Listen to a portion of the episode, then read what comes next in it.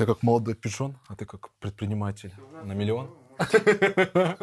Так, подожди, а куда смотреть? Я сейчас он меня вырежет во всех роликах, знаешь? Да, ничто так не сближает команду, как 17 часов пути в маршрутке. Вот это самый лучший типбилд. И после этого, знаешь, как всех в суппорт. А в суппорте там живочат. А в живочате никого. Вот ты, Амир. Ты нахрена вообще занимаешься тем, что занимаешься? И с чего ты взял, что твой бренд, твой вот влог и все остальное имеют право на существование? Зачем они существуют? Ну, прежде всего, я просто кайфую от общения с интересными людьми, и я очень люблю отдавать. Часто некоторые из них говорят некую эгоистичную цель, вроде твоей, что э, мне приятно общаться, поэтому я общаюсь. Я думаю, что я выбрал бы 100 тысяч долларов. Алло, здравствуйте. Это Амир. Вот что бы ты сказал себе, если бы ты был вот родился, ну не родился, а вот... Ваши родители в курсе того, что вы принимаете наркотики, да или нет?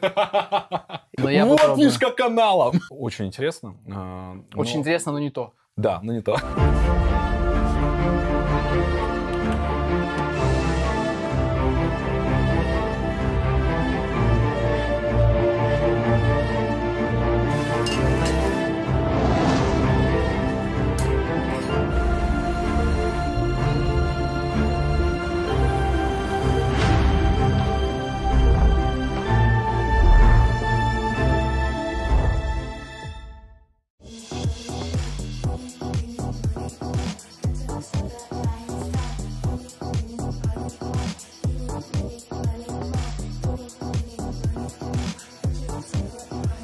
Всем привет, меня зовут Амир Ройтман, и я сейчас в гостях у известного предпринимателя Евгений Бойко. Привет, Амир. Два слова о себе, чтобы наши зрители узнали лучше о тебе.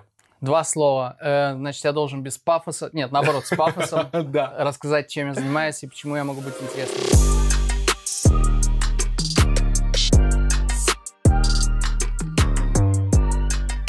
Я более 20 лет в рекламе, брендинге, в том, что называется коммуникационная стратегия. И из моих больших достижений это, возможно, реализация брендинга стран, городов, а также работа с крупными международными брендами. Давай так, твоя суперсила. Вот в чем ты крут? Ну, вот твое личное мнение. Я вижу связи между качественными ингредиентами, которые есть на рынке. И эти связи другие люди не видят, от них это ускользает из-за того, что есть политика, есть там э, взаимная вражда какая-то, может, даже местами. Есть масса нюансов, которые делают эти связи непонятными. Но вот я замечаю, что вот есть один качественный ингредиент, есть второй качественный ингредиент. Если их соединить, получается нечто супер крутое. Скажи, вот у предпринимателей часто бывает такая сложность, что они считают, что реклама, она должна работать здесь и сейчас. И, допустим, я вложил столько-то денег, я хочу на выходе заработать хоть что-то Да. и быть в плюсе. А часто так ну, не случается. Ну, потому что бывает, что нужно в долгу это делать. И многие предприниматели думают о том, что если сейчас я вложу, неизвестно когда, либо вообще я верну эти деньги, и он думает, возможно, мне маркетинг особо и не нужен. Буду заниматься продажами, и фокус будет на другом. Вот есть какая-то вот эм, техника, либо система, либо понимание предпринимателя, в какой момент ему нужно хорошо вкладываться в маркетинг. Вот как это оценить вообще? Вот как мне оценить, сколько денег я должен вкладывать в маркетинг? Опять же, учитывая, что я занимаюсь э, малым бизнесом, либо микробизнесом. Смотри, есть замечательная метафора э, маркетинга целом в компании. Представь себе, что бизнес, который ты строишь, это как некое дерево, Мгм. предположим, или растение, начнем с этого. Продажи – это плоды, которые дает это растение. Бывают разные растения. Есть дерево, у которого есть плотный ствол, у которого есть плотные ветви, и на этих ветвях появляются плоды. И даже если это дерево высохнет, все равно остается ствол, остаются ветви. То есть, если оно временно там приостановит э, свою жизнь, то его все равно можно возродить. Есть какая-то основа. Есть э, растения сезонные, допустим, арбуз. Он вырос, появились большие а- арбузы, ты их собрал, а за ними больше ничего не осталось. Так вот, ствол – это и есть бренд, как ты говоришь, инвестиция в долгую. Если ты инвестируешь в бренд, если ты делаешь это с мозгами, то у тебя через 3, 4, 5 лет появляется фундамент, который зачастую позволяет переходить через сложности. То есть у тебя есть некая основа. Если же ты не инвестируешь в это, это тоже вариант, потому что арбуз тоже замечательный фрукт. Но ты должен понимать, что ты работаешь э, на продаже, и по истечении 10-15 лет у тебя толком ничего не будет. У тебя не будет брендов, в которые ты инвестировал, у тебя не будет вот этой основы. Поэтому здесь нету правильного или неправильного ответа. Все зависит от того, какие цели ты преследуешь. Но зачастую все хотят, конечно же, через 10-15 лет иметь бизнес, который бы имел определенную капитализацию, иметь бренд, который бы стоил определенных денег. Поэтому, наверное, все-таки подход, когда ты инвестируешь помимо инвестиций в прямые продажи и помимо инвестиций в здесь и сейчас, ты инвестируешь в рост бренда, он в долгосрочной перспективе, он, наверное, все-таки лучше. Скажи, вот твое понимание, э, самые частые ошибки, когда к тебе приходит э, клиент, вот какие он, ну, может быть, нарушает какие-то правила, я не знаю, вот, вот что ты каждый раз для себя замечаешь? М-м, интересно, вот бы исправил бы вот этот предприниматель вот эту ошибку в обращении, вот было бы намного На самом деле, так, если быть откровенным, то я как бы и зарабатываю на этих ошибках, не так ли? Ну ты раскрой. То есть предприниматели, они же обращаются, когда у них есть некая проблема, когда они столкнулись э, с трудностью. Как сэкономить деньги? Они являются, я расскажу, не проблема. Маркетинговым агентством. Значит, эти трудности являются следствием определенных ошибок, поэтому mm-hmm. да, часть того, что мы делаем, мы исправляем ошибки предпринимателей. Mm-hmm. ошибок несколько. Одна из ошибок это слишком узкий горизонт э, видения и бизнеса, и бренда в том числе. Вот как раз то, что ты описал чуть раньше, самая распространенная ситуация, это что все инвестиции в брендинг и в рекламу делались с целью получить продажи здесь и сейчас. И понятно, что компания выросла, понятно, что уже не один магазин, а их сеть, их может быть 15, 20, 30, если компания занимается ритейлом. Понятно, что уже продажи идут, понятно, что уже ты не можешь просто орать про то, что у тебя скидки и подарки, ты уже должен рассказывать какую-то историю. И вот в этот момент э, предприниматели обращаются к нам. Ошибка, которую они делают, это что они не, отвечают на один простой вопрос в момент запуска бизнеса. Нахрена я его запускаю, этот бизнес? С одной стороны. И с другой стороны, с чего я взял, что мой бренд или моя марка имеет право на то, чтобы существовать? Вот ты, Амир, ты нахрена вообще занимаешься тем, что занимаешься, и с чего ты взял, что твой бренд, твой вот влог и все остальное имеет право на существование? Зачем они существуют? Ну, прежде всего, я просто кайфую от общения с интересными людьми, и я очень люблю отдавать. Соответственно, вот в совокупности пообщаться с интересным человеком я могу вот без камер. Но поделиться с а, окружением, это, ну, круто. Ну, я вот смотри, кайфую. Точно так же предприниматели, когда их спрашивают, нахрена вы запускаете этот бизнес, и почему вы считаете, что эта марка должна существовать, часто некоторые из них говорят некую эгоистичную цель, вроде твоей, что э, мне приятно общаться, поэтому я общаюсь. Они говорят, я запускаю это, чтобы, чтобы заработать. И ты тут же его спрашиваешь простой вопрос. Хорошо, как ты думаешь, твоих сотрудников вдохновляет такой мотив существования? Что они работают в твоей компании для того, чтобы ты зарабатывал? А твоих клиентов, что они приходят к тебе, как они становятся лояльными тебе, потому что ты им говоришь, друзья, я существую, и мой бизнес существует здесь для того, чтобы я зарабатывал. И вы здесь для того, чтобы я зарабатывал. Вот это главная ошибка, потому что такая платформа для появления бизнеса и для бренда, она краткосрочная. Она оправдывает там первые пару лет. Но потом ты должен иметь очень четкий, разумный ответ на вопрос, нахрена ты существуешь. Почему ты думаешь, что ты должен существовать через 5 лет и через 10?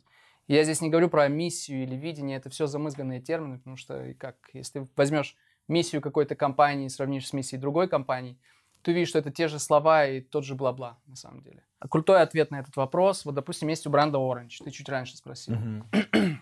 Orange существует для того, чтобы стирать барьеры между людьми и тем, что они любят. А мы говорим про телекоммуникации.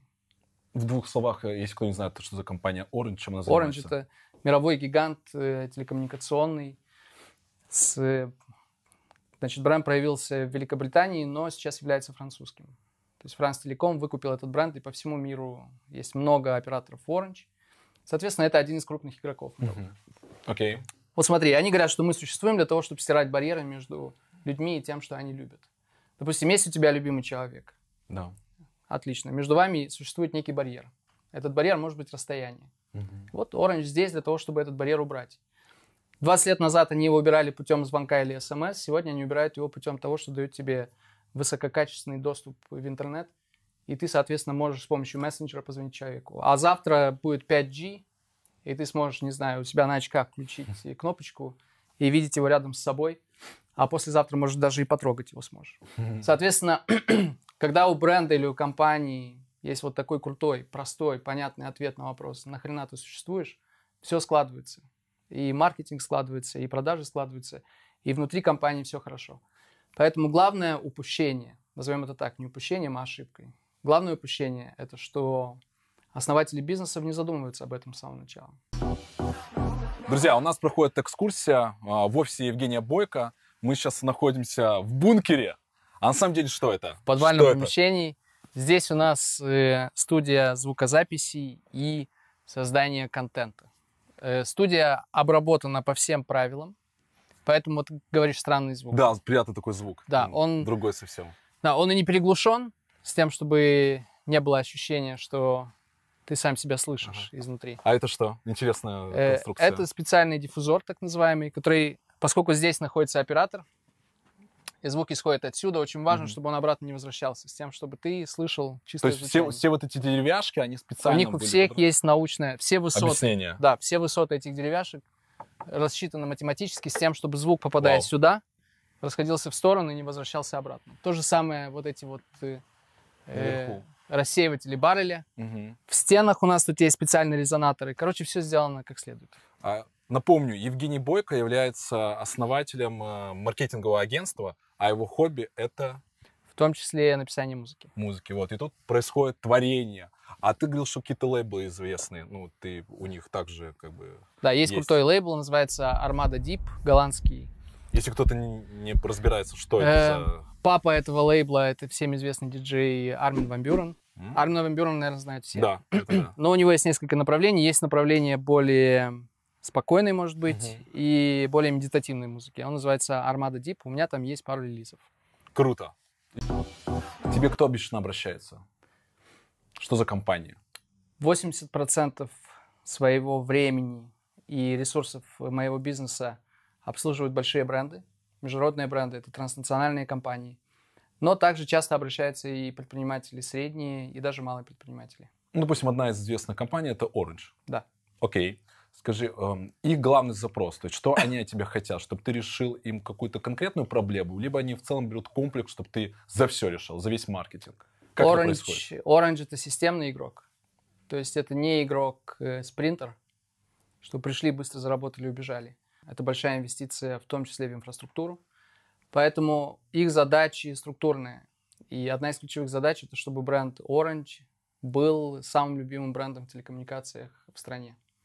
Отсюда приходят и продажи, отсюда приходит лояльность клиентов. И задача не ставится на период там месяц или два. Задача годовая на 5 лет вперед, на 10 лет вперед. Но сверхзадача в том, чтобы это был самый любимый бренд. Окей. А многие предприниматели, которые нас смотрят, э, кто-то из них э, в компании, у него вот один, два, ну, это может быть микробизнес, может быть малый бизнес. И часто они думают, зачем мне в штат э, маркетолог, если я сам, как предприниматель, как основатель, могу найти выход из ситуации. И потом дать уже задание дизайнеру, копирайтеру и так далее. Вот как ты считаешь, в какой момент в штат нужен маркетолог? И вообще, как формируется его заработная плата? Вообще, давай вот поговорим, вот э, в какой момент нужен маркетолог, в какой момент нужно обращаться к компаниям на аутсорс. Маркетолог компании нужен с самого начала. Но это же зарплата. А часто компания не имеет ну, больших Да, но бюджетов. дослушай меня. Значит, э, он нужен с самого начала. И ты сам сказал до сих пор, что основатель бизнеса выполняет эту роль. Поэтому раз маркетолог нужен с самого начала, то и основатель бизнеса должен, в принципе, разбираться хоть немножко в маркетинге. Есть очень много брендов, рекламы, очень много маркетинга, который делается на коленках в результате общения с э, близкими, с родственниками, с женой. И понятно, что в результате этого и бизнес не растет так, как он мог бы расти. А очень часто бывает, что делаются такие ошибки, что после этого очень дорого эти ошибки поправить. Потому что любой бренд должен накапливать определенный багаж.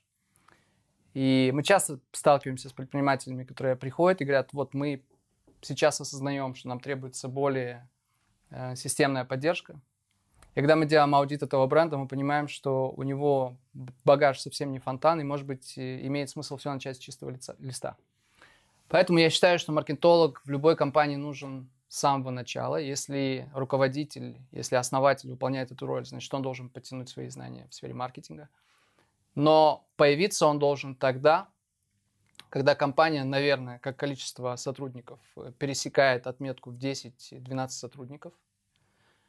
Потому что элементарно основатели, мне кажется, было бы неэффективно ему э, одновременно следить за 9, за 10 сотрудниками. Есть правило 4-5 контактов, и здесь оно работает. Поэтому уже, наверное, момент, когда нужно слегка заниматься делением внутри компании на отделы и в рамках каждого отдела определять руководителя. Очень часто бывает, что основатель очень хорошо чувствует, что нужен маркетолог, потому что его переполняет задачи, он не успевает э, справляться со всем. Он видит, что ускользает некоторые вещи, видит, что конкуренты двигаются быстрее, поэтому очень часто субъективная оценка основателя, что все, пора нанимать кого-то, чтобы помогать. Здесь у нас первый этаж, комната, где мы недавно общались. Тут- Глав- главная комната встреч. Тут очень интересные люди, которые постоянно в шлемах. А почему в шлемах? Да, и они, Почему? они обычно Что пугают. это? Да. На самом деле он в шлеме, э, ты не быстрее, не так быстро понимаешь, что это манекен, и как бы он обманывает, что вот кто-то... Ощущение присутствия. Да, мы каких поставили, то э, наша коллега, которая здесь убирает обычно утром, Да. она чуть не накинулась с пылесосом на одного из них. Подумав, что... Скажи, а часто бывает, когда к тебе приходит э, клиент а, и говорит, ну, очень все круто, но дорого. Вот в момент дорого, что ты ему отвечаешь? Если дорого, это значит, что он не готов просто-напросто.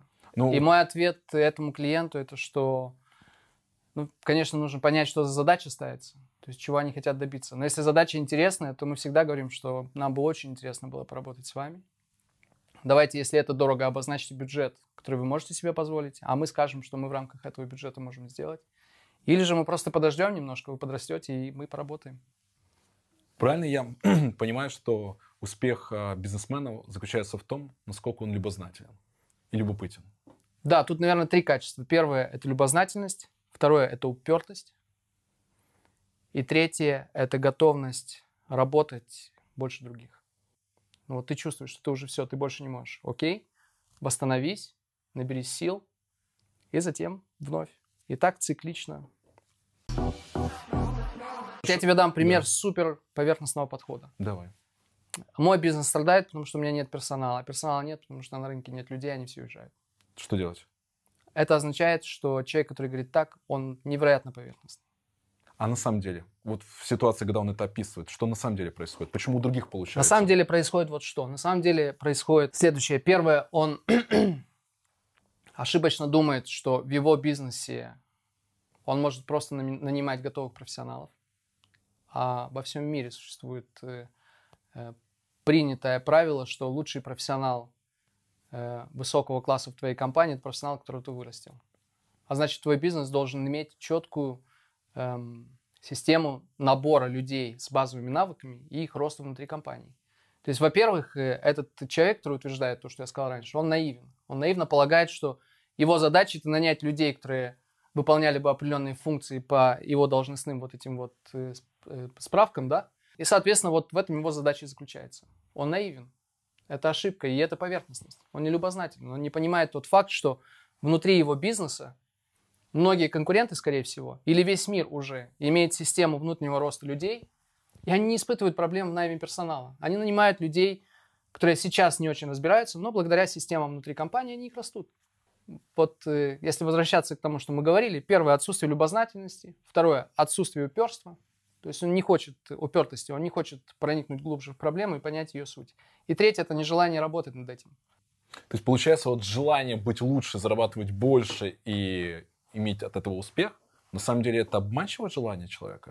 То есть он об этом говорит, он этого хочет, но у него не получается, но он остается этим У меня нет желания зарабатывать больше или быть лучше.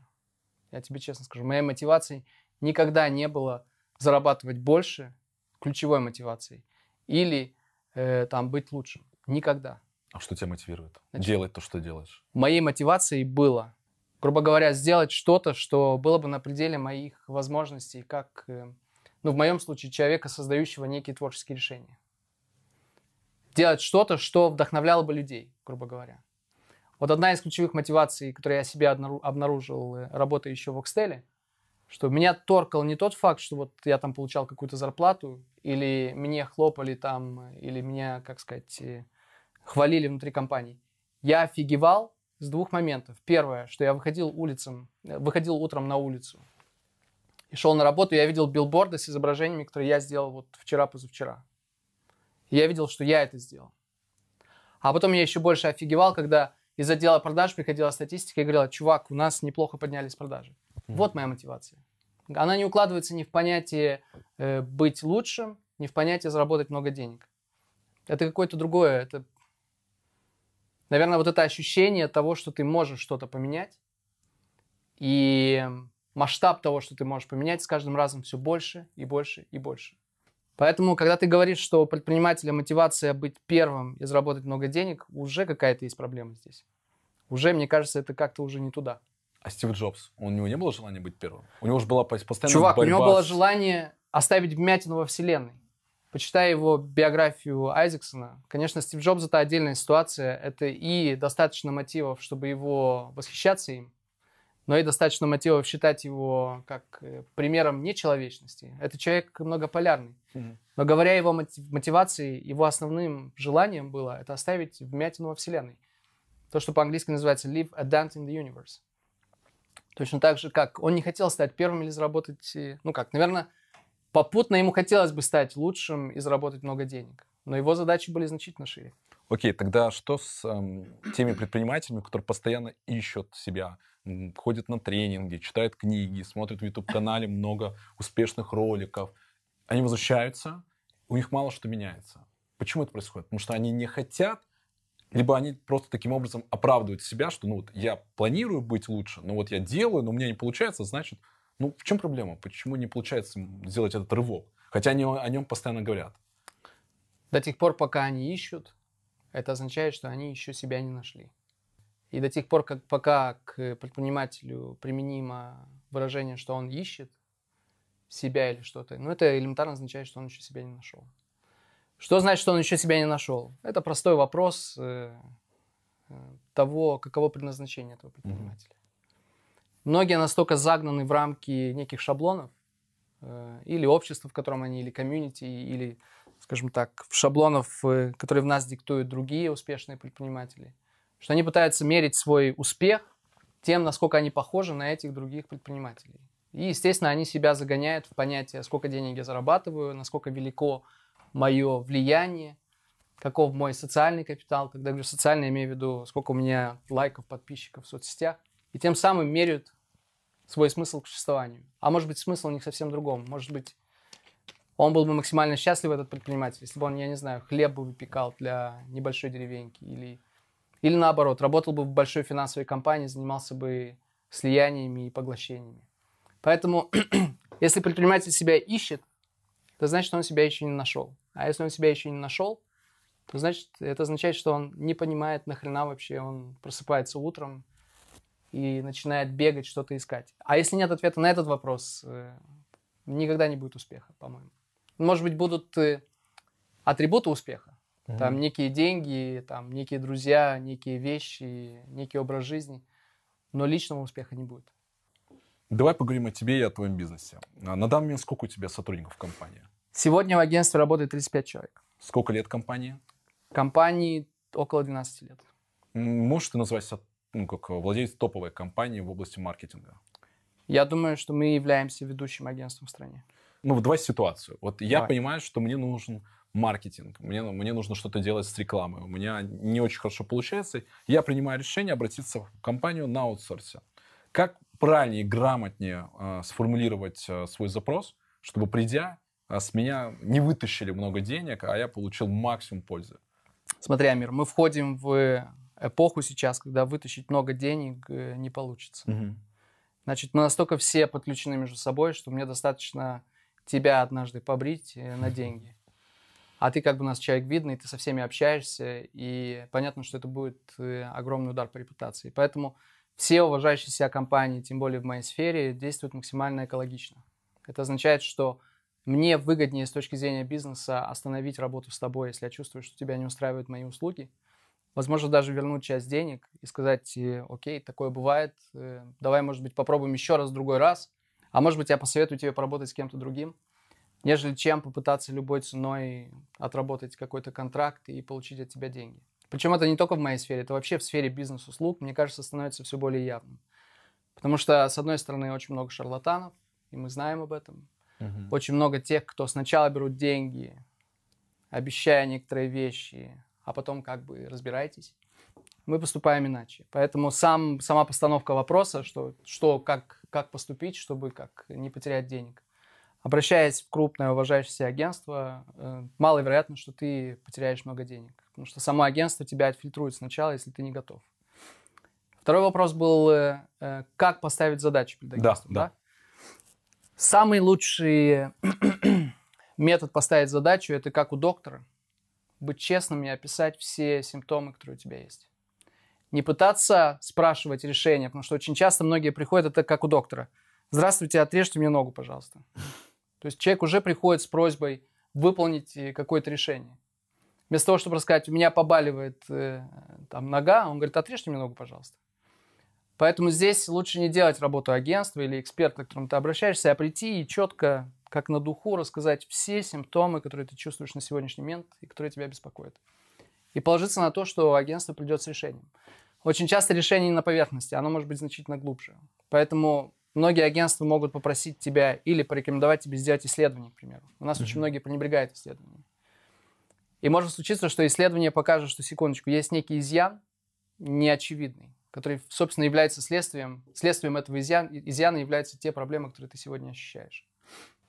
А в момент, когда, к сожалению, не всегда попадаются на, на рынке вот такие честные компании, как у тебя, и, ну, ты можешь быть обманутым. Вот как быть вот в этом плане? Вот часто, я просто тебе даже э, расскажу несколько случаев, как это бывает. Э, ты обращаешься в компанию, и тебе рассказывают, да вы что, мы такая крутая компания, мы сейчас вам все сделаем, будет все шикарно. Потом, когда проходит какое-то время, они выполнили свою работу, а результатами я недоволен. Я говорю, ребят, ну а как? И они начинают говорить, вы знаете, у вас продукт, ну, не доработан, вам нужно доработать продукт, там производство ваше, и тогда все будет круто. А мы все сделали, что могли. И мне сложно оценить, сделали они хорошую работу, либо они сделали не очень. Вот как в этой ситуации, если, опять же, не к тебе обратились, а к Амир, это твоя проблема, это не их проблема. Э, вот есть замечательная книжка, по-английски называется Powerful. Мощный? Да, главы HR в Netflix. Угу. Очень хорошая книжка. Угу. И в этой книжке э, она рассказывает про HR большой крупной компании. И понятно, что Netflix это компания, где есть много разных э, специалистов разного уровня. И она говорит, один из ключевых моментов, которые мы воспитываем в наших сотрудниках, э, это просьбу не стесняться и объяснить, почему другой сотрудник считает, что вот это решение сработает. Она считала своей победой, когда на встрече отдела технического и маркетинга техник сказал директору маркетинга, вы знаете, вы потратили 7 миллионов на привлечение клиентов э, к нам в Netflix. Расскажите, пожалуйста, как, э, как эти 7 миллионов сработали и почему эти 7 миллионов сработали? Если ты даешь задачу агентству, и они начинают ее выполнять, и ты даже не побеспокоился узнать, какова логика за их действиями, если ты просто пришел и сказал, друзья, вот вам деньги, решите мне проблему. Потом сказал, проблема не решена. А ты где был все это время? Ты рядом стоял? Или как? Ты делами занимался, пока не решали твою проблему? Большинство решений, которые мы предлагаем нашим клиентам, ты же понимаешь, это все равно является неким таким упражнением интуиции. Твоя интуиция как руководитель бизнеса, наша интуиция как э, агентство. Мы перемножаем эти интуиции, мы делаем исследования с тем, чтобы понять, насколько мы далеки от правды или близки к правде, и мы приходим к решению. Но решение идти вперед мы принимаем совместно. Это не так, что вот вам деньги, вы решаете мне мою проблему. Это уже вчерашний день. И если ты действительно дорожишь своим бизнесом, то ты попробуешь понять, почему эти ребята предлагают тебе поступить именно так. А когда ты понял, если это не сработало, то вопрос тогда ставится иначе. Он не ставится так, что я вам заплатил, а это не сработало. Он ставится так, где мы ошиблись, в чем у нас тут вместе была ошибка, где софизм, который, может быть, закрался в нашу логику. И самые лучшие наши клиенты, которые и нами очень довольны, это клиенты, которые работают в итерациях. То есть мы запускаем одну компанию, мы сталкиваемся с результатами этой компании, местами она работает хорошо, местами она работает не очень. Мы вместе разбираем эту ситуацию и понимаем, где что было не так. Следующая компания чуть-чуть совершеннее, чем предыдущая, а потом еще совершеннее, еще совершеннее. И мы приходим к некой ситуации, когда и мы чувствуем клиента, и клиент чувствует нас, и наши решения уже защищены от ошибок, потому что было много опыта до этого. Ситуация. Давай. А, приходит к тебе клиент. Да. А, у него есть видение того, как а, он понимает рекламу и начинает о ней говорить, что вот я считаю, что нужно делать так, так, так, так, так. А ты ему объясняешь о том, что вот, ну, лучше сделать так, так, так, так. Он говорит, да нет, давайте вот как вот я вижу. В этой ситуации как ты поступаешь? Ну, ты сделал точно вот как в 11 классе у нас исследование проводили в школе. Угу. Минздрав проводил исследование и задавал вопрос. Ваши родители в курсе того, что вы принимаете наркотики, да или нет? И давай отвечай, да или нет. Ты меня поставил в ситуацию, которая в моем случае невозможна. Она просто нереальна. У нас нет такой ситуации, чтобы клиент пришел и рассказывал нам, как делать рекламу. Ага.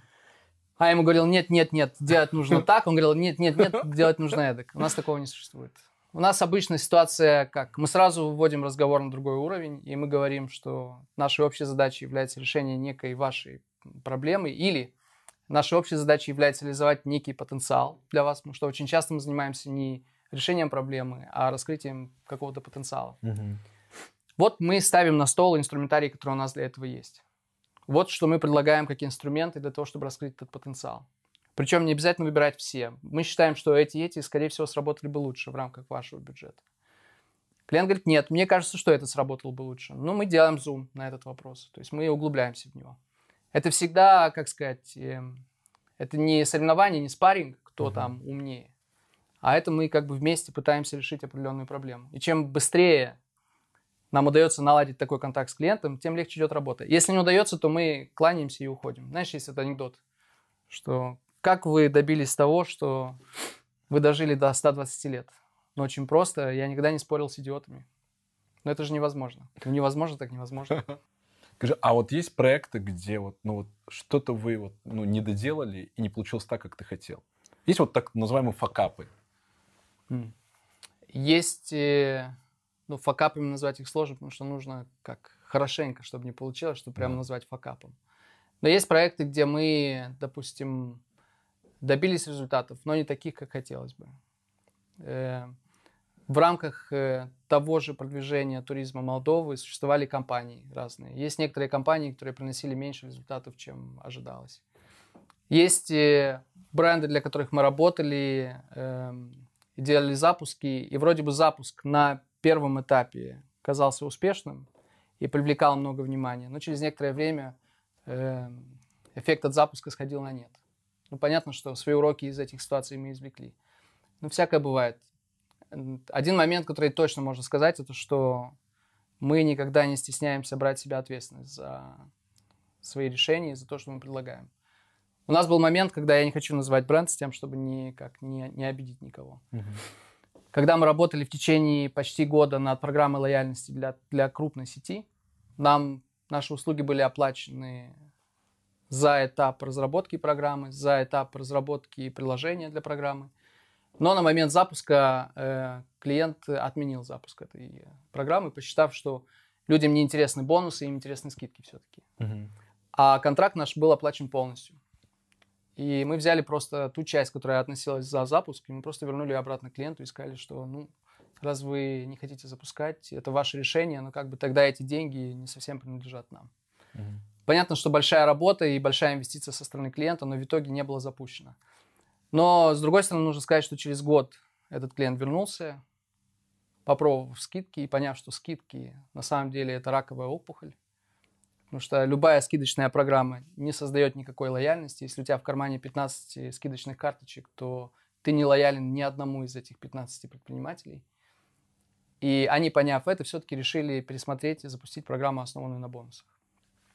Поэтому всякое бывает. Скажи, а вот твоя позиция по поводу качества, по поводу отношения к бизнесу, отношения к экспертному мнению своему, а видно, что ты очень глубоко копаешь. А это у тебя всегда было? То есть, когда ты создавал компанию, ты уже понимал, куда ты идешь? Мне повезло, что в момент, когда я работал, э, будучи нанятым сотрудником, у меня была возможность поработать во Франции, была возможность поработать в Великобритании и в США. И понятно, что этот опыт сложил некую модель того, что я хотел бы, чем я хотел бы руководить сам, что свое я хотел бы запустить. Наверное, мне также очень повезло, что мой первый менеджмент в моей жизни был французским все-таки. Там есть свои нюансы, но французский менеджмент научил меня прежде всего экологичности в своей работе. Что значит экологичности? Вот есть дикий запад, да, когда ну, срубил, кушай, срубил. Есть вообще масса бизнесов, я думаю, что 70% инфобизнесов построены именно по этой схеме. Это развести, получить деньги, а что получится, то получится. И после этого, знаешь, как всех в суппорт. А в суппорте там живочат. А в живочате никого. Ну, грубо говоря. Поэтому ты не можешь претендовать на что-то, если ты не даешь результат. Если бы тебе удалось а, вернуться в то время, когда ты еще был молод и только планировал открыть компанию, какие бы ты дал бы советы, если это был бы уже 2019 год, чтобы быстрее прийти к тем результатам, к которым ты сейчас? Ну вот как, какая вот техника должна быть у молодого предпринимателя, который вот-вот запускает маркетинговое агентство, но чтобы ему не пришлось долгие годы к этому идти, ошибаться, строить заново и так далее, а чтобы вот у него была вот а, такая программа по успеху. Так, чтобы прийти к успеху, нужно столько-то времени, нужно сделать раз, два, три, четыре, пять. Вот что бы ты сказал себе, если бы ты был вот родился, ну не родился, а вот планировал начать в 2019 году? Э, ты опять заложил в свой вопрос э, некую программу. На самом деле я очень доволен своей жизнью. Я не считаю, что я слишком поздно пришел к тому, что я пришел. Может быть, даже я чуть раньше пришел, чем должен был к этому. Но я бы себе пару вещей сказал бы все-таки. Так. Я бы сказал, наверное, первую вещь – это хорош себя жалеть. Что значит себя жалеть? Это значит себя гладить по головке и говорить себе, ну, бедненький, ты так сегодня поработал, помучился, надо тебе чуть расслабиться. И этот расслабиться может означать одним из там multiple choice, от шоколадки до кокаина. Надо тебе, как- как-то, как-то надо тебе позаботиться о себе. Но тут же второе я сказал бы, что надо себя любить, а не жалеть. Это больше вопрос того, что ты инвестируешь в себя. Потому что большинство молодых, э, и я в том числе, начинают и работают, неважно, работают ли они там в менеджменте какой-то компании, может быть, даже в топ-менеджменте, или работают на себя, начинают с простой программы, что бизнес это все, Мгм. это тот ребенок, который у меня есть на сегодняшний день. И, как ты сказал, чтобы быстрее все это случилось, чтобы быстрее там миллион KPIs или какие-то другие задачи, значит, мне нужно вкладываться без компромиссов. И в итоге всякое бывает.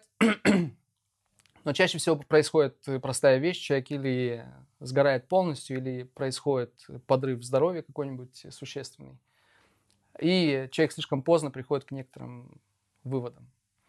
И вдруг осознает, ну, блин, если бы я добился этого результата в течение там шести лет, а не трех лет, но при этом я бы успевал наслаждаться жизнью, успевал бы э, заниматься собой, успевал бы просто жить как нормальный человек, то ничего страшного бы не произошло бы. Ну, было бы это не через три года, а через шесть, окей. Поэтому вот второе, что я бы себе сказал, это любить себя и любить себя в перспективе того, чтобы инвестировать в себя. Это означает инвестировать и с точки зрения там, занятий спортом, времени с людьми, которых, которых ты любишь, времени с людьми, которые дарят тебе энергию, но также и в плане того, чтобы инвестировать то, чтобы подпитывать свое любопытство. Потому что очень многие из нас очень, очень быстро теряют любопытство. А если оно есть, оно так замаскировано. Это не настоящее любопытство. То, что ты там встречаешься с интересным человеком, спикером, у тебя есть пару вопросов, это не любопытство. Любопытство – это когда ты смотришь на какую-то крутую вещь и спрашиваешь себя, блин, как она была сделана? Как, как это, как это было сделано? И тебя не устраивает простой поверхностный вопрос, что это было сделано так и так. Нет, секундочку, ты хочешь глубже погрузиться и понять, как это было сделано. И из этого следует третий совет, который я себе бы дал бы, это что самое главное качество, которое нужно подпитывать и охранять в течение всего этого времени, это это самое любопытство. Если оно у тебя пропадает, ты уже как, тебе ничего не интересно, это знак, что, наверное, что-то нужно, нужно менять. Если взять тебя и оцифровать, понять, а, как ты пришел к тому, кем ты являешься. Ты успешный предприниматель, ты Да. очень крутой эксперт в области маркетинга. Ты понимаешь, куда идешь, и у тебя все, как понимаю, спланировано наперед, и ты знаешь, кем ты будешь там через пару лет дальше. И это все видно. Но я понимаю, что ты шел к этому. Вот можешь ты, допустим, этапы первый, второй, третий, пятый, с чего ты начинал, что ты делал, что ты стал номером один, можно сказать. Вот ты, если, допустим, брать в рамках страны, ты вот номер один. Вот как ты к этому пришел? Смотри, у меня, наверное, путь ремесленника. Есть разные пути. Есть там, допустим, путь эм, посредника, к примеру. Тоже хороший путь. И, наверное, на этом можно заработать значительно больше денег, чем в моем случае. Хм. Это путь, когда ты посредник, когда ты видишь некую ценность, и ты вдруг понимаешь, в каком контексте эта ценность увеличивает э, э, выгоду твою в 10-15 раз. И ты перемещаешь это отсюда сюда. И, соответственно, на этом зарабатываешь. Перепродаешь. Ну, это посредник, да. У меня больше путь ремесленника. Это что означает? Это означает, что я в очень раннее время, это даже в классе во втором, наверное, Хм. можно было за мной отметить. Я вижу иллюстрацию в книге. Она мне очень нравится, эта иллюстрация. У меня автоматически появляется вопрос, как? И будучи ребенком, что я делаю? Я беру стекло, ставлю сверху на лампу ночник. Стекло желательно молочное, матовое. Э, Выкладываю лист вот этот вот из книжки, включаю свет, ставлю сверху бумажку и начинаю переводить. Вот у меня очень четкое воспоминание из детства, как я под большим впечатлением от иллюстрации в книжке Дюма «Трех мушкетеров» э, пытаюсь перерисовать мушкетеров. Вплоть до шпаги, до всего остального. У меня мама готовит, э, если я не ошибаюсь, э, материал в университет, потому что она училась. А я рядом с ней сижу и перерисовываю мушкетеров. Затем это перерастает в другое. Я вижу другую вещь, которая меня восхищает. Я пытаюсь понять, как она устроена. И неизбежно, пытаясь понять, как она устроена, и, и работая, потому что это тоже очень важный момент, что вкалывать нужно как э, до предела. Ты проходишь через эти циклы, и ты привыкаешь к тому, что ты видишь что-то, тебя это реально э, восхищает, ты ныряешь в то, чтобы понять, как это устроено, ты делаешь, и ты неизбежно получаешь навыки, которые позволяют тебе потом делать то, что никто не сделал до сих пор. Затем, после того, как я понял, как, я пытаюсь воспроизвести что-то свое, используя те навыки и методы, которые я получил. Так было сначала рисование, затем музыка. Несмотря на то, что я три раза оставался в первом классе в музыкальной школе, да, меня отдали в школу по отделению аккордеона. У меня папа очень хотел, чтобы я был аккорде... аккордеонистом. И, соответственно, три раза я оставался на, на второй год. И так и не вылез из э, первого класса. Но папа на четвертый год понял, что, наверное, уже все, уже хватит э, мучить ребенка. Но через 20 лет после этого я вернулся в музыку. И я пишу музыку, и у меня есть релизы на достаточно влиятельных лейблах. Я достаточно много знаю о музыке и разбираюсь в музыке неплохо. И даже для некоторых роликов делаю саунд, саунд-дизайн. Несмотря на то, что я генеральный директор агентства. Бывает иногда, что вот выходит ролик, а звуковая дорожка к нему написана мной. И затем реклама, и затем брендинг. И сейчас э, новое направление – это сценические визуалы для концертов больших. То же самое. Ты сидишь на концерте, ты смотришь, ты видишь офигенную крутую программу, и ты пытаешься понять, как, как это было сделано. Понимая как, ты говоришь себе, а я бы сделал чуть иначе, а я бы вот это вот иначе поступил бы. А если объединить еще, что я знаю из музыки, или из рисования, или из маркетинга, или из дизайна, или из брендинга, то на выходе ты получаешь совершенно другой продукт. Вот мой рецепт, он таков. Почему ты выбрал именно такой формат офиса? Э, я не могу сказать, что у меня был особый выбор. Ну, я имею в виду вот исполнение картины такая большая. То, то есть... ну, с одной стороны, как, чтобы веселее чуть было, это репродукция части картины одного из уважаемых мной художников. Это бывший украинский художник. Сейчас он живет в Америке. Его зовут Владимир Пивень. И его маки меня всегда вдохновляют. У меня положительные эмоции с ними связаны. А тут это мои девчонки. Почему не Apple? Почему LG? На самом деле это Apple. Это Apple. Да. Почему я вижу LG? Монитор LG, но компьютер сам по себе вот там вот, это все-таки Apple, и это так называемый Hackintosh. Те, кто занимается графикой, может кто-то знает, что Apple не дружит с э, карточками NVIDIA графическими. А на Hackintosh что можно поставить любую карточку. Скажи, а обычно кресло директора, оно такое кожаное, большое, а у тебя просто стул, ну, как барный. Да, барный я, стул. Я Почему? стоя работаю, поэтому... Стоя работаешь? Да. То и сегодня это... вы меня застали вообще неподготовленного, поэтому у меня бардак полный здесь. Но обычно в жизни день за днем оно так. Скажи, а почему стоя? Это эффективнее работается? Почему формат стоя?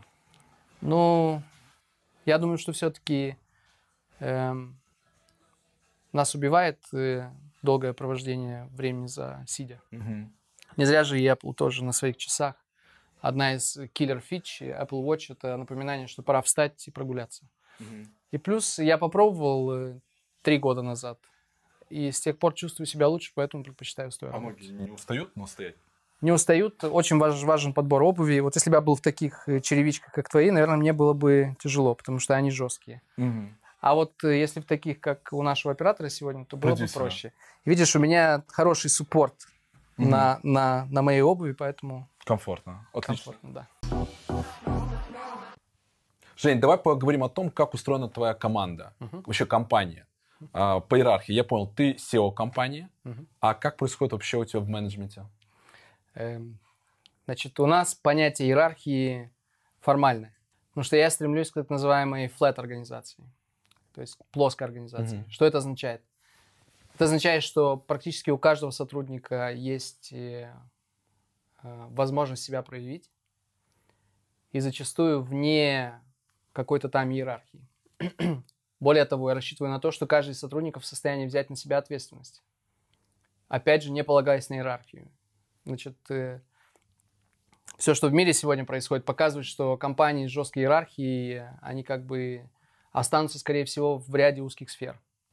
В моей сфере, в сфере творчества, где у меня не конвейер, и мы выдаем один и тот же продукт, и не ресторан, где мы тоже очень сложный бизнес, естественно, и конвейер сложный бизнес. То есть я не пытаюсь принизить это, но если в случае с конвейером ты выдаешь какой-то стандартизированный продукт, а в случае ресторана ты выдаешь меню, опять же, по определенным стандартам, то у меня э, успех приходит тогда, когда делается экстра усилия. Он не приходит в результате монотонной работы. Поэтому в моем случае иерархия, она убийственна. Если существует вертикаль какая-то э, ответственности, если человек не может принять решение на своем уровне, а должен поговорить с шефом, который в свою очередь должен поговорить с другим шефом.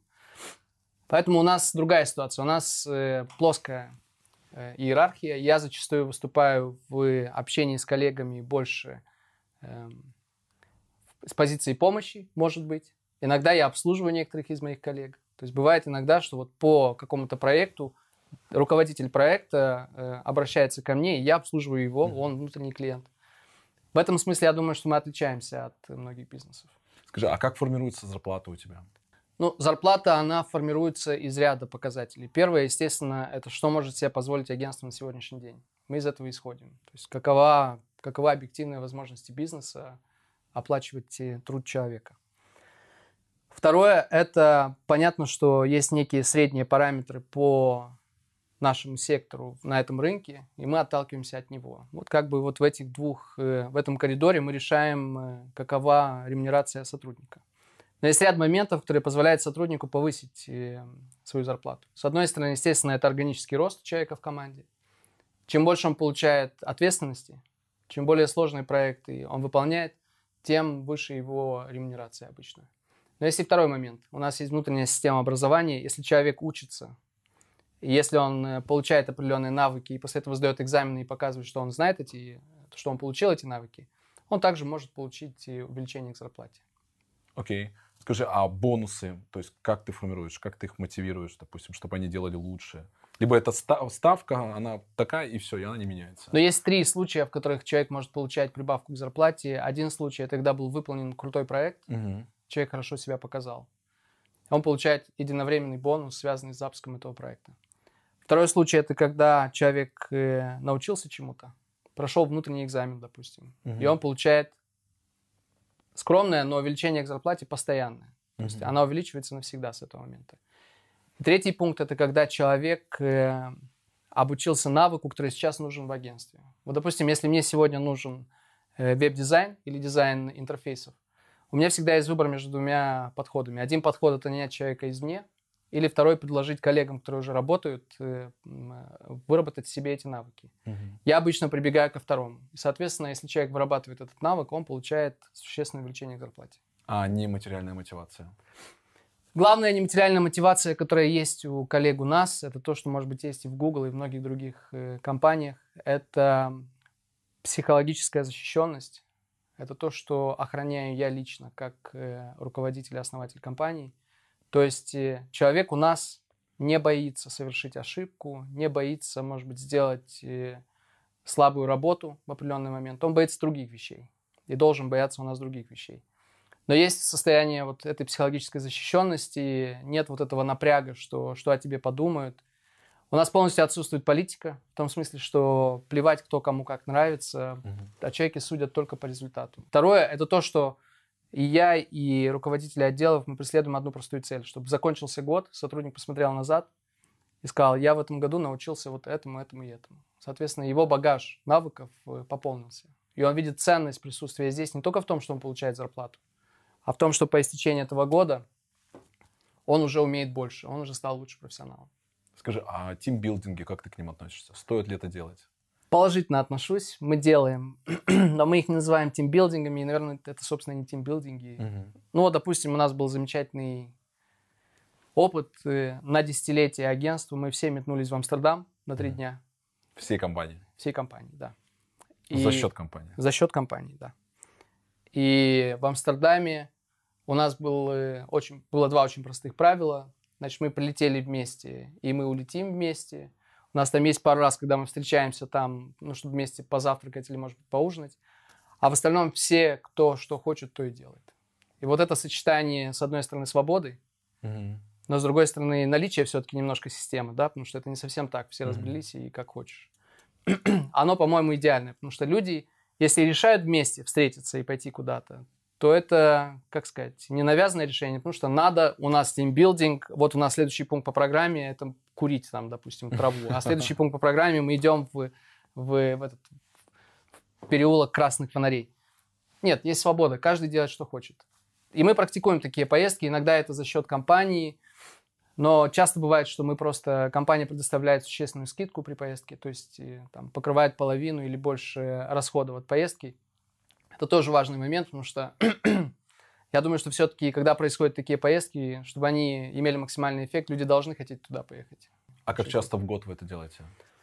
Но в этом году мы сделали это порядка четырех раз. То есть мы в этом году съездили в Будапешт. Угу. И мы съездили туда не просто так, а на маршрутке. И ничто так не сближает команду, как То есть вы 17... арендовали маршрутку и поехали? Да, ничто так не сближает команду, как 17 часов пути в маршрутке. Вот это самый лучший тип билдинг. А потом по приезду сходить вместе в публичную баню. По-моему, вот такие, как сказать, э, максимально органичные опыты, угу. когда ты не пытаешься... Ну, я не спорю, может быть, есть какие-то тимбилдинги или там особые... Поинтереснее. Да, поинтереснее. Может быть, там... Ну, у вас неплохо, знаешь, баня вместе. И, и, и аниматор хороший, и ведущий, и конкурсы были прикольные. Может быть, есть такие вещи. Но вот у нас э, как-то прижилось больше вот так. А нет такого понятия лучше сотрудник компании? Вот такое не делаете? А нет, но у нас есть то, что называется карма-почта. Это, Это почтовый ящик, размещенный вне камер в офисе небольшой почтовый ящик. Угу. Любой желающий сотрудник может прийти и написать э, Пожелания. пару плюсиков или минусиков в карму другому сотруднику. Что это дает? А это дает вот что. Э, они все попадают в карму почту. Раз в месяц мы эту почту просматриваем на уровне менеджмента. И вот та самая карма почта. Это то, что ты рассказывал, где сотрудник заполняет э, пожелания свои, если ему кто-то не нравится, либо нравится. Да. Ну, а чаще всего заполняет, если нравится. Тут же можно написать, вот если посмотреть, там может, есть уже пару пожеланий, ты можешь глянуть поближе. То есть э, нам есть что почитать в карма почте. А здесь темно, чтобы не видели, кто это заполняет. Да, чтобы была полная анонимность. И затем мы распределяем ее между коллегами. Вот у нас есть на третьем этаже стена, где, э, собственно, вот все эти бумажки коллег, они выложены. Чем менеджмент говорил бы, что вот сотрудник месяца и была бы доска почета, и мы бы вешали кого-то на доске почета, угу. то мы предпочитаем чтобы люди получали от коллег э, искренние поздравления и искренние, э, искреннюю благодарность за работу, которую они делают. У нас э, такая специфика, что клиенты скупятся на благодарность. Клиенты обычно считают, что если они нас похвалят, то нам придется платить больше денег. А за что ты увольняешь? Значит, главное, за что можно попасть под увольнение у нас, это если человек регулярно делает чужую работу – или если он регулярно допускает, что кто-то другой делает чужую работу за него. Поэтому, конечно, не будет увольнения сразу, сначала будет разговор, когда четко будет сказано, что если у тебя есть сложности с этими сотрудниками, давай посмотрим, что это за сложности, давай посмотрим, что тебе мешает э, работать с ними так, как угу. э, задумывалось. И второе, значит, воспитывай в себе качество, что вот у тебя есть команда, соответственно, тебе нужно работать с командой. Ну и второй случай, который более понятен, это когда Амир у нас человек, э, имитирующий бурную деятельность, угу. знающий, что такое KPI, как правильно нарисовать презентацию, отчетики, знающий, что вовремя нужно отвечать на mail. Ну, неважно, что ответ пространный, но главное, чтобы угу. со стороны как бы все в порядке. но по сути работу за него выполняют другие. И он уже к этому привык и пользуется этим систематически. Вот это два сценария, в которых у нас точно будет серьезный разговор и в которых вероятно, что мы расстанемся. У нас были случаи, когда мы расставались с коллегами на важных позициях, именно из-за того, что вот был один из этих двух случаев. Но у нас были э, серьезные расставания, основанные с расхождениями в понимании культуры внутри агентства. Допустим, есть человек на уровне руководства, который mm. считает, что э, культура должна быть основана на страхе. Люди должны бояться ошибиться, люди должны жестко рапортовать, и вот у человека есть убеждение, что если будет так, то и прибыльность будет выше, и бизнес будет здоровее, и клиенты будут счастливее. А на самом деле?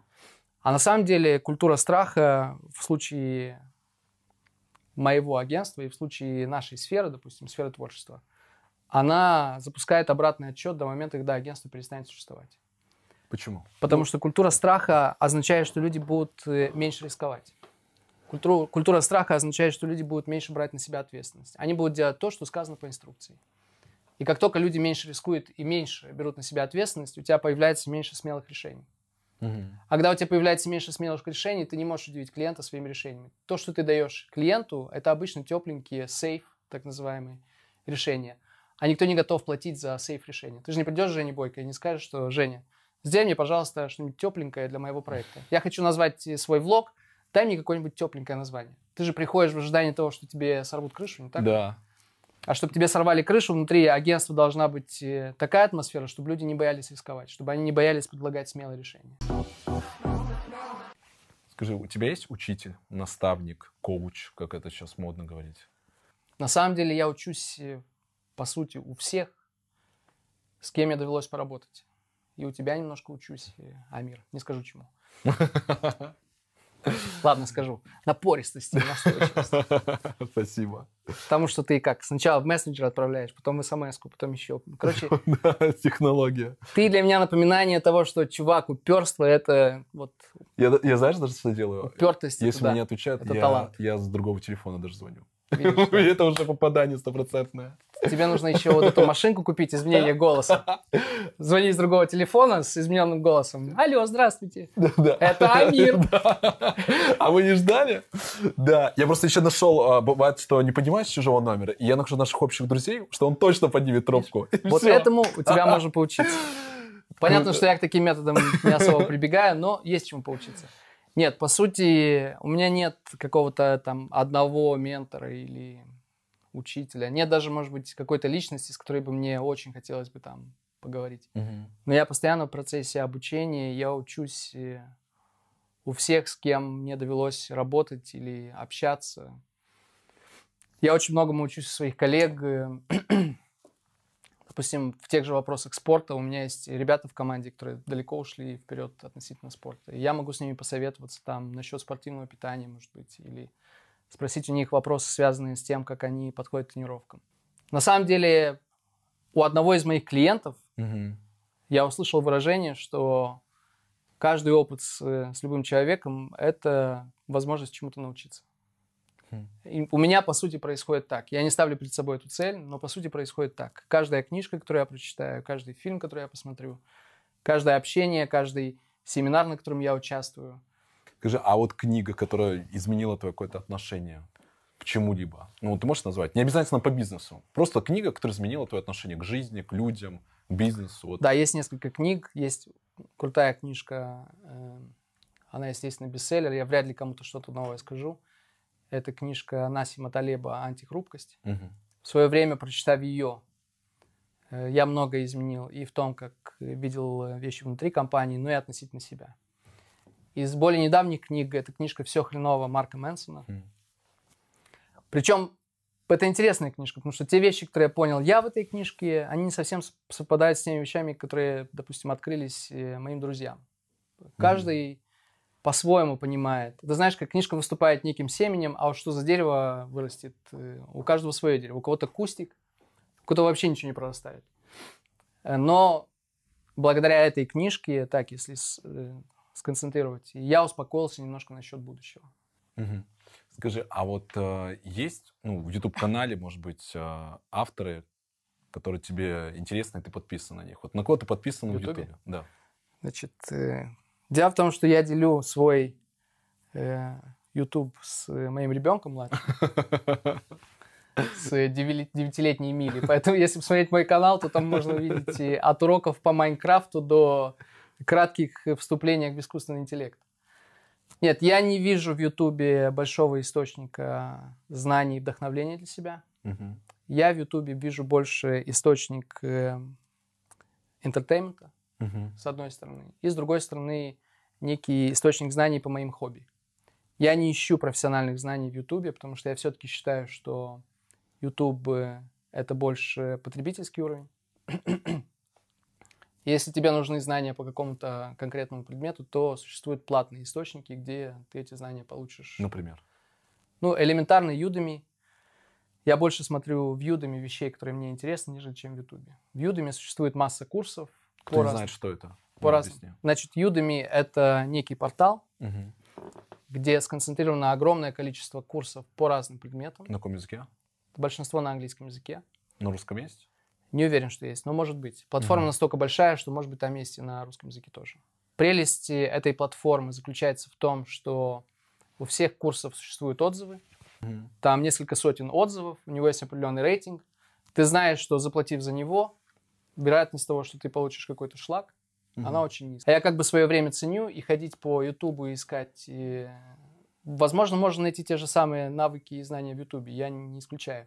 Но сам факт того, что ты занимаешься тем, что ты фильтруешь тонны материала, и не факт, что ты набредешь на самый качественный. У меня нет на это времени. Поэтому в YouTube я развлекаюсь и смотрю туториалы по Майнкрафту, которые туда как загоняет мой ребенок. А учусь я на других платформах.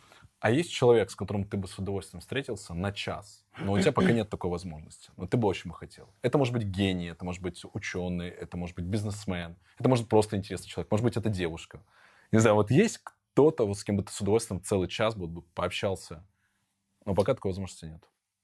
Тут есть такой момент. Я бы хотел с ним пообщаться. Не уверен, что он захотел бы у с него ним нет, пообщаться. У него нет выбора. Вот если вот ты пожелал... Он обязан, да? да? Ты пожелал... Мне кажется, Амир ты только что ухудшил ситуацию. Я не уверен, что я хотел быть в ситуации, где человек обязан со мной в течение часа общаться. У него, ему было бы приятно с тобой пообщаться. Вот кто это? Давай скажем так, неприятно. Вот если ему было бы интересно... Да, ему будет интересно с тобой пообщаться. Я бы с удовольствием, с огромным удовольствием пообщался бы с Кристофером Ноланом, скорее всего. Если, ну, если его не знают, кто это. Да, Кристофер Нолан — это у нас режиссер, снявший ряд нашумевших фильмов, среди которых «Интерстеллар», mm. среди которых трилогия Бэтмена, среди которых э, «Инсепшн». Вот с ним мне интересно было бы часть пообщаться. Я на днях прочитал книжку о том, как они снимали трилогию Бэтмена. Вот первую нашумевшую да. трилогию Бэтмена. И там есть много моментов о его режиссерских решениях, и с ним, я думаю, мне было бы очень интересно пообщаться. Точно. Мы усложним ситуацию. У тебя есть выбор. Пообщаться с ним в течение часа, который тебе открыто ответит на все вопросы. Либо получить 100 тысяч долларов. Вот что бы из этого ты бы выбрал? И почему? Я думаю, что я выбрал бы 100 тысяч долларов. Почему? Ну, потому что я думаю, что как э, я вижу четкое применение этим 100 тысячам долларов в ближайшее время а четкое применение знаний, которое я получаю от Кристофера Нолана, я не вижу. И я с ним заочно очень часто общаюсь, он просто меня не слышит. Но, опять же, читая книги, читая его интервью, как бы у нас происходит общение, так что it's okay.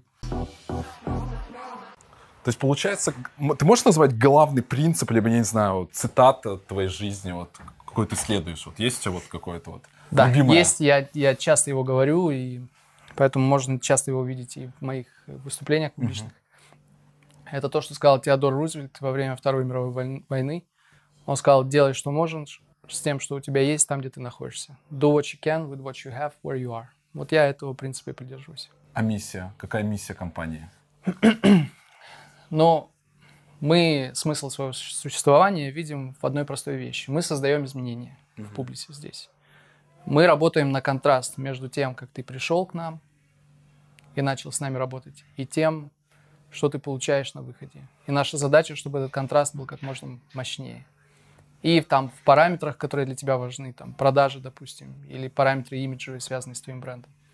Но и в плане отношений. Потому что для нас самое ценное — это не клиентское портфолио, это не наши знания, это даже не наши сотрудники, а это та сумма отношений, которую мы смогли построить за все эти годы. Отношения между нами в офисе тоже очень важны, в том числе отношения с клиентами.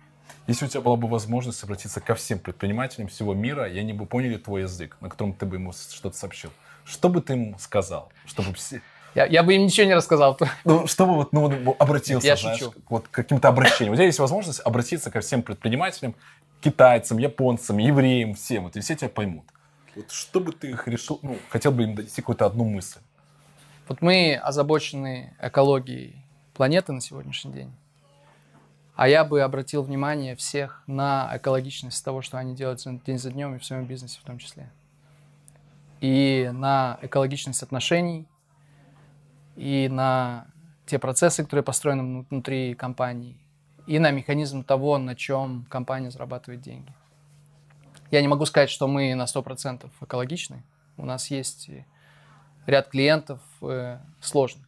Потому что, ну, даже, допустим, газировка совсем скоро, скорее всего, станет настолько же нормированной, как и табак, к примеру. Угу. Допустим, энергетические напитки, энерджайзеры, скорее всего, и они тоже падут под определенный нож. Поэтому я не могу сказать, что мы 100% экологичны. Но я бы обратил внимание предпринимателей на это, потому что за экологией внешней, точнее, экология внешняя является продуктом некой экологии внутренней, не так ли? Поэтому мы вот пытаемся изменить климат и как-то спасти планету, но начинать, наверное, все-таки нужно не с того, чтобы просто сажать деревья, а что-то поменять внутри себя. Вначале, когда мы разговаривали, ты говорил, что очень важно, если это компания номер один, это удержаться. Я тебе желаю удержаться навсегда, быть номером один. Спасибо. Взаимно, Амир. Спасибо.